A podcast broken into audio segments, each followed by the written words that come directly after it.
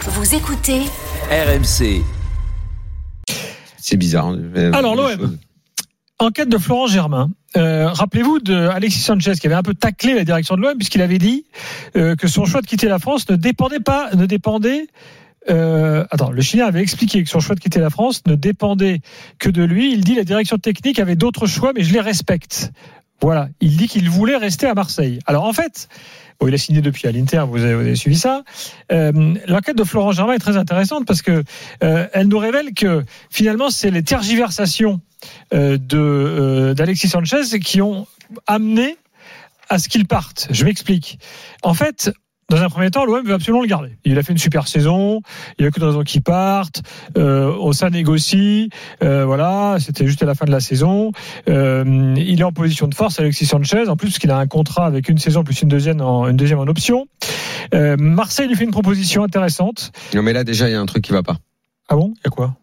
Le truc qui va pas à ce stade-là, c'est que à partir du moment où Pablo Longo- Longoria discute avec Marcelino, euh, Justement, c'était avant Marcelino, ça. et ben donc il y a un truc qui va pas. C'est ce que je Ah, te dis. Laisse-moi raconter toute l'histoire. ben, euh, ok, tu vas finir, mais c'est que euh, en aucun cas il ne pouvait discuter de prolonger ou de ne pas prolonger ou de recruter un tel ou un tel, sachant que Marcelino a un plan de jeu avec un avec des, des choix ou des non choix à faire sur certains joueurs. Voilà. Alors, j'en suis donc à la proposition. Marseille lui fait une offre à environ 3 millions d'euros annuels, ce qui va toucher d'ailleurs à, à l'Inter, à peu près pareil.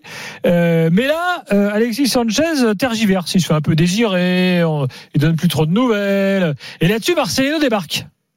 Ah et là, Marcelino explique, voilà, moi je veux jouer comme ça, tel type de joueur, euh, plutôt des profils de contre-attaquants euh, devant, donc un style un peu nouveau. Et là, bon, Longoria, il se dit, ah ouais, mince, mais en fait, ça correspond pas trop à Alexis Sanchez, ça. Hum. Euh, et euh, autre problème, ils savent très bien qu'Alexis Sanchez, il veut jouer tous les matchs.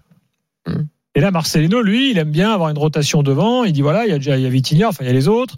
Il y a là-dessus Aubameyang euh, euh, rentre dans les rentre dans les tuyaux.